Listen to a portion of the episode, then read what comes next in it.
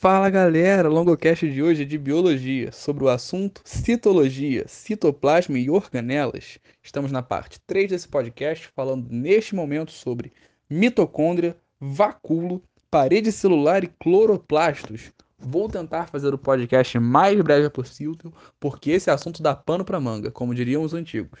O fato é que mitocôndrias e cloroplastos são organelas muito, muito, muito, tipo, muito, muito, muito, sabe? Muito, muito importante de verdade para vários processos. No caso, eu diria para todos, afinal, se a nossa célula é um carro, os cloroplastos, no caso as mitocôndrias, estariam mais para o motor. Sem motor, o carro não funciona. Agora, só fazendo uma brincadeirinha, terminando, se o motor é a mitocôndria, quem seria a gasolina? Glicose, mas parabéns, se você falou que era o C6H12A6 a glicose vai atuar como esse combustível do carro. Mas por que disso não é assunto para a gente se preocupar agora. Bioenergética é um assunto muito extenso, muito grande, que pode ser muito complicado se também não for muito bem abordado. Então não é a coisa para a gente se preocupar agora. Mas vamos as mitocôndrias para a gente poder terminar com essa série de podcasts o quanto antes. No caso, sobre essa parte da série de podcasts de citologia, sendo esse especificamente né, sobre citoplasma e organelas. A mitocôndria e os cloroplastos, já falei disso antes sobre a teoria endossimbiótica, mas para quem não ouviu essa parte quer saber um pouquinho mais só sobre mitocôndrias e cloroplastos, e está ouvindo esse podcast só por conta disso. Bom, as mitocôndrias são organelas que têm basicamente uma função energética. A gente vai encontrar nessas mitocôndrias essa característica de serem organelas muito específicas e consideravelmente diferentes, né? Elas vão ter essa função de participar dos processos de respiração celular. Aliás, um adendo, a respiração celular é essa que não acontece na mitocôndria inteira. No caso, não só na mitocôndria, a respiração celular inteira não se restringe à mitocôndria. Há uma etapa da glicólise que vai acontecer no citoplasma.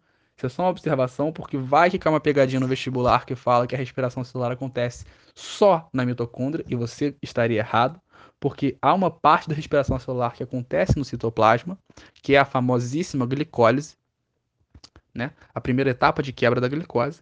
Mas, enfim, o fato é que a gente não tem que se preocupar com isso agora. Afinal, glicólise é dentro de bioenergética, que é dentro de respiração celular, que tem, no caso, como um dos tópicos, a respiração celular, não é assunto para nós nesse momento. O que a gente tem que entender é que essa energia que a gente encontra sendo produzida na mitocôndria é derivada, ou seja, é, é um produto final dessa respiração celular. E isso a gente tem que entender. Porque essa energia, na realidade, vai estar armazenada na forma de ATP. E o que, que é o ATP? Adenosina trifosfato. Essa adenosina trifosfato é uma molécula que a gente pode considerar uma molécula altamente energética, que vai estar responsável pela atuação como armazenamento de energia.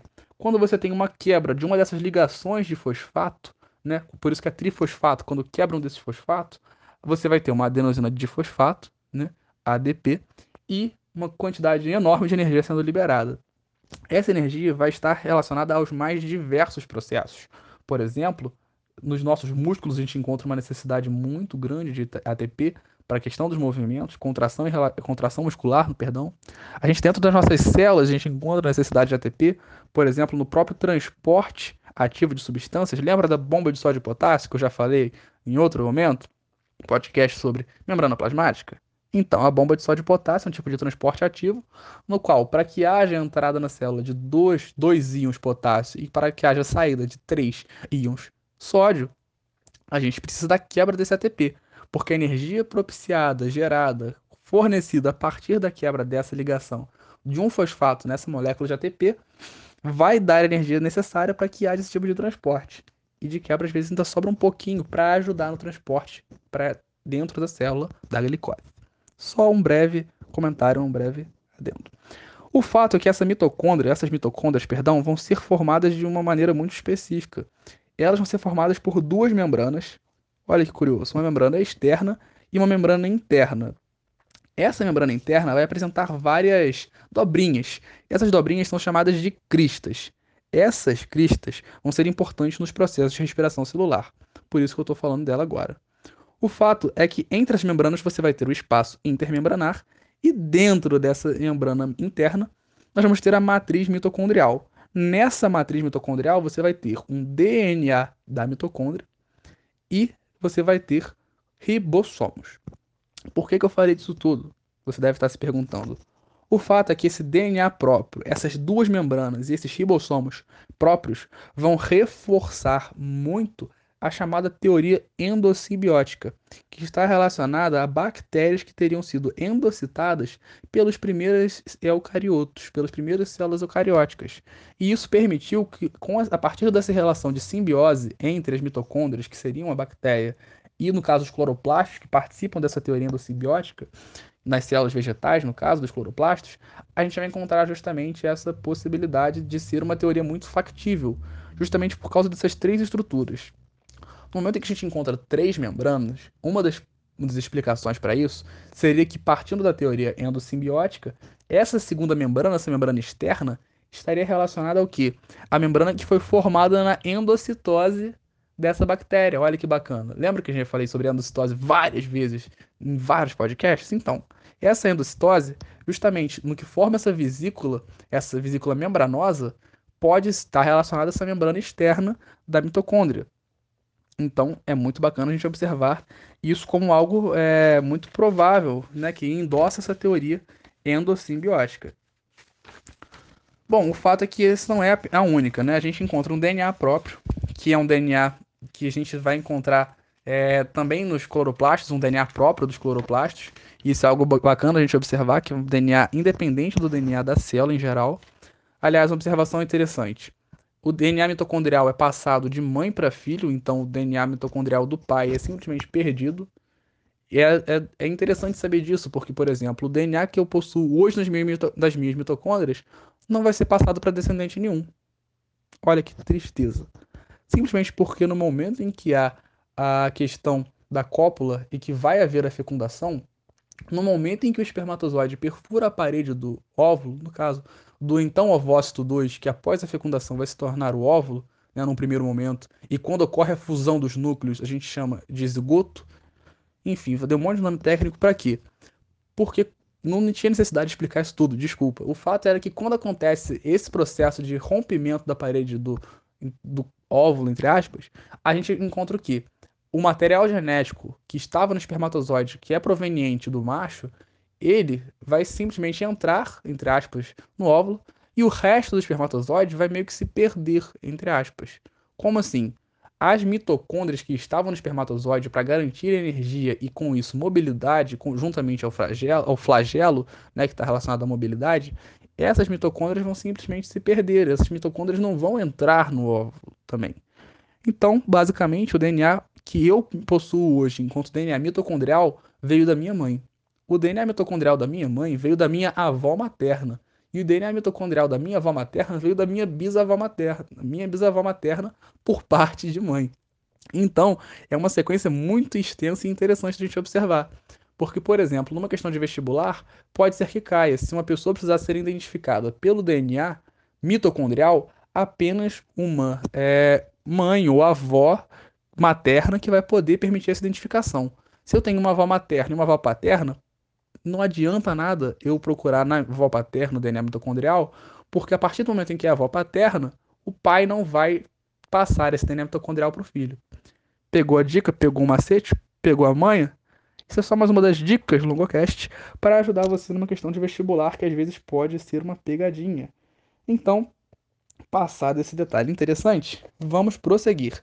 A mitocôndria, no momento em que ela participa desse processo de respiração celular, de maneira muito simplificada e reduzindo os múltiplos processos que estão envolvidos, a respiração celular vai consistir na, na quebra da glicose, ou seja, você vai ter a molécula de glicose né, seis de glicose, para ser mais específico, que vão reagir, não diretamente, mas que vão estar relacionadas à ação do, do oxigênio, do O2, e vai ter como produtos finais, né, que vão ser é, é produzidos após essa, essa quebra, esses processos relacionados à quebra da glicose, a produção de gás de dióxido de carbono ou gás carbônico, 6 de CO2, 6 moléculas de água e ATP. No caso, o saldo final né, dessa, dessa questão da respiração celular, isso é algo que gera divergências, porque há diversas formas de calcular isso, e esses cálculos estão relacionados a vários processos internos da respiração celular, como é o caso da glicólise, da, do ciclo de Krebs e da cadeia respiratória, na qual você vai ter vários saldos de NADH, é, de NADH, de FADH. Então, a gente vai encontrar diversas. É, eu não vou explicar essas questões porque não são importantes para a gente agora. O fato é que a gente vai encontrar diversas questões que vão estar dizendo do número total do saldo final produzido de ATPs. Você, amigo meu, meu parceiro que está ouvindo esse podcast, lembra para o vestibular. O saldo final da respiração celular é de 38 ATPs. Entendeu? 38 ATPs. Tá dado o recado. Por favor, me ouça. Eu quero que você passe no vestibular. Entendido? Prosseguindo, isso foi tudo sobre mitocôndrias. Não caso, não tudo, mas eu acho que o mais importante. O fato é que essa teoria endossimbiótica não vai estar relacionada apenas às mitocôndrias. Não, a gente também vai encontrar os cloroplastos como organelas é, celulares muito importantes também na questão de energia, entre aspas. Mas tem que tomar muito cuidado para não confundir isso. Fotossíntese e respiração celular não são processos é, opostos entre si. Na realidade, as, no caso, os cloroplastos estão apenas em células vegetais. Observação importante que eu acabei pulando. O fato é que a respiração celular também vai ser é, algo que acontece em plantas. As plantas também têm mitocôndrias. O fato é que a fotossíntese está relacionada à produção de matéria orgânica, entre aspas, ou seja, produção de glicose, produção de compostos orgânicos, com foco principal na glicose. Então, a fotossíntese vai estar produzindo a glicose que a célula vegetal precisa para quebrar na respiração celular. Então a gente não pode dizer que a célula vegetal não realiza respiração celular, porque ela realiza. E isso pode ser uma pegadinha que eu não quero que tire sua vaga. Eu quero que você acerte essa questão. Por isso, espero que tenha pego essa dica, esse macete.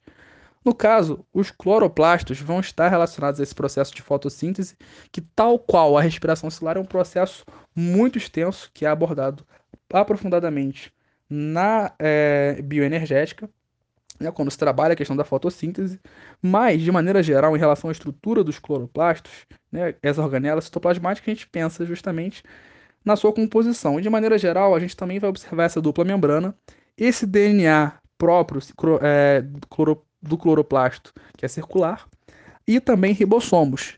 Isso tudo, é claro, vai estar relacionado a essa teoria endossimbiótica. Perfeito? Espero que sim.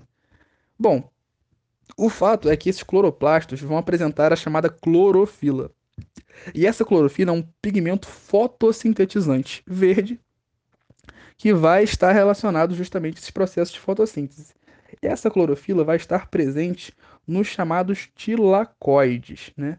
Assim, é nesses tilacoides que vai começar essa fotossíntese. Tilacoides nada mais são do que pequenos discos que vão apresentar essa clorofila que estão dentro dos cloroplastos. Esses tilacoides são exatamente discos. Esses discos que ficam empilhados entre dentro dessa, desse cloroplasto. E no caso, esses discos empilhados vão receber nomes específicos, como o caso, por exemplo, granum, quando você tem esses discos empilhados, quando o conjunto de todos esses discos, grana, mas a gente não precisa se preocupar com isso agora. O fato é que nesses tilacoides você vai encontrar essa clorofila, e essa clorofila...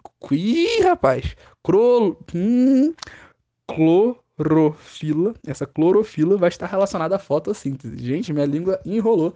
Desculpem. O fato é que essa clorofila vai estar relacionada a fotossíntese por ser um pigmento fotossintetizante.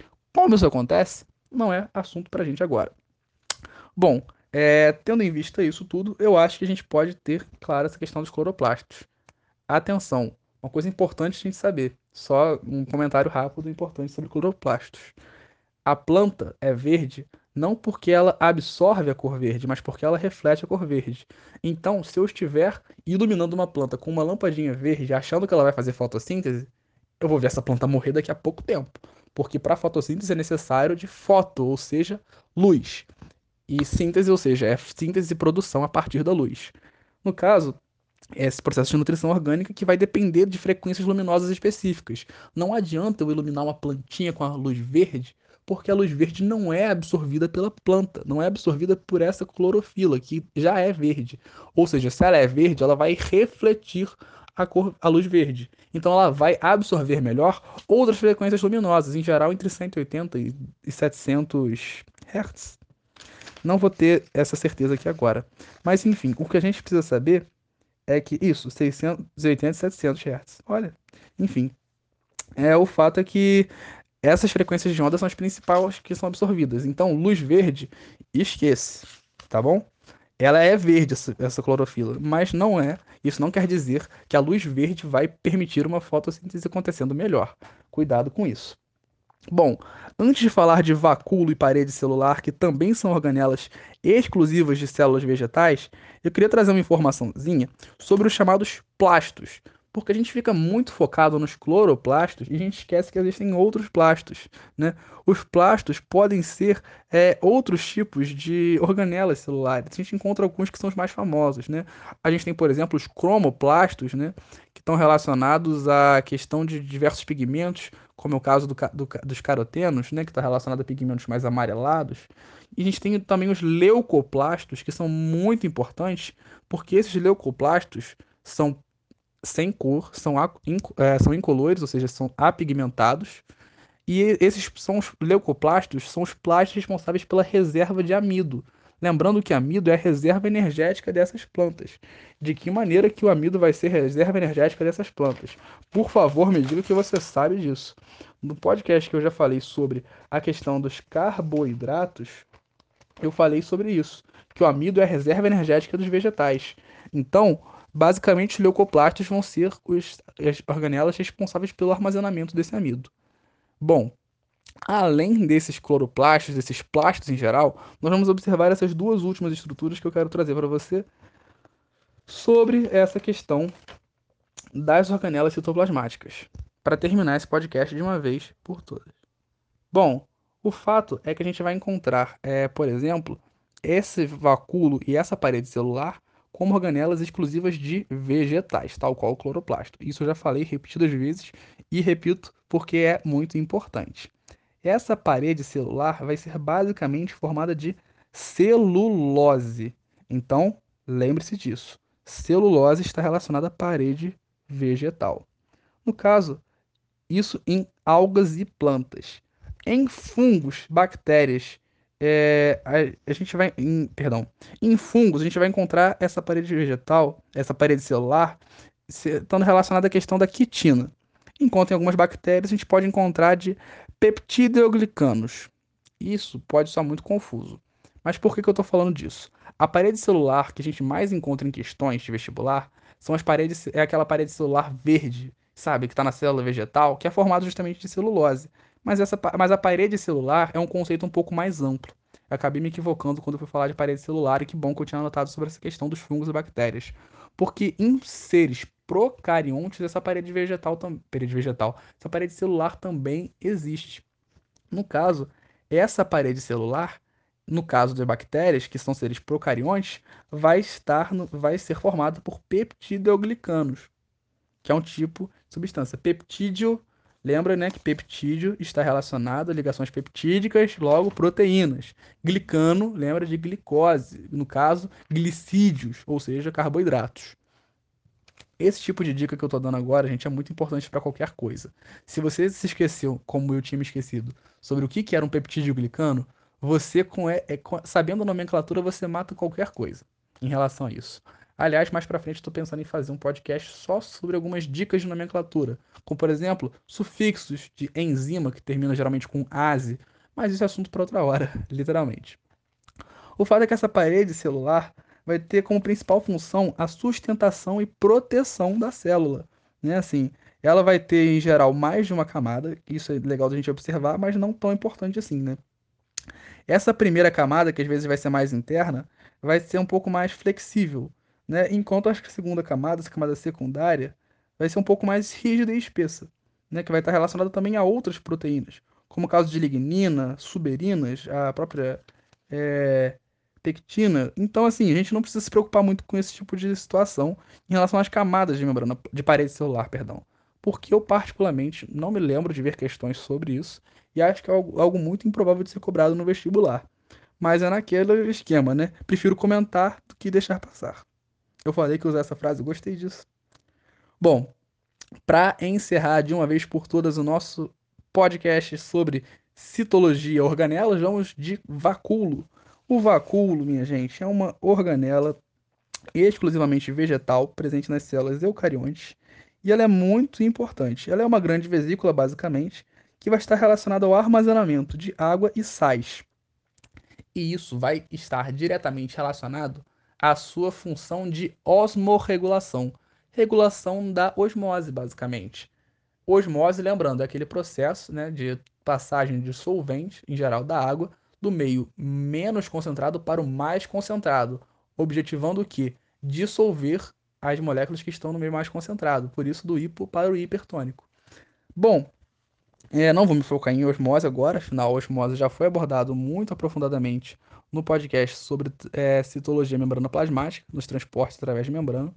Então não é algo que eu vá me aprofundar aqui agora. O fato é que esse vacúolo vai estar relacionado também a algumas outros tipos de, de célula. O vegetal é principal, mas você vai encontrar também, por exemplo, em protozoários de água doce, esse vacúolo agindo. E de que maneira que esse vacúolo vai agir? Basicamente, esse vacúolo vai ser também chamado de vacúolo pulsatório ou contrátil, porque ele vai ter essa função de osmorregulação, mas como esses protozoários estão em água doce, eles têm uma tendência maior de estarem mais concentrados do que o meio externo, que é a água doce, no caso. Então, eles vão inchar, e no momento em que esses vacúolos incham, a célula logo esse, no, perdão, esse protozoário logo passa a ficar mais menos concentrado. Então a água vai conseguir ser o quê? Ser expelido de volta. Por isso que é pulsátil ou contrátil. Porque ele vai ficar pulsando. E de quebra, além de garantir que esse protozoário não vai morrer né, de, de ter enchido, ou seja, de turgência, não vai sofrer uma plasmoptise, você observa o quê? Que esse processo de, de pulsação vai ajudar até no movimento desses protozoários. Então, é muito interessante a gente observar isso, né? Quando eu falo de animais protozoários, às vezes, em relação ao vacúolo, vai ser vacúolo temporário, que vai ser resultante de uma endocitose.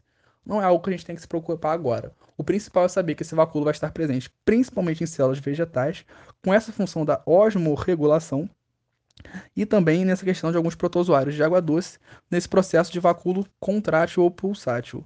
Não que isso seja algo muito importante, mas eu acho que é algo que é bom da gente ter uma noção, porque pode vir a ser cobrado. E eu acho muito legal, acho muito bacana isso, então eu quis trazer isso para vocês. Gente, biologia é lindo, biologia é algo maravilhoso. É... Espero que vocês tenham entendido, espero que tenham gostado. Obrigado por ter ficado aqui até o final deste podcast. Dentro de pouco tempo você vai ver podcast sobre núcleo celular para fechar essa série sobre citologia. Então, é isso. Muito obrigado e até a próxima. Valeu!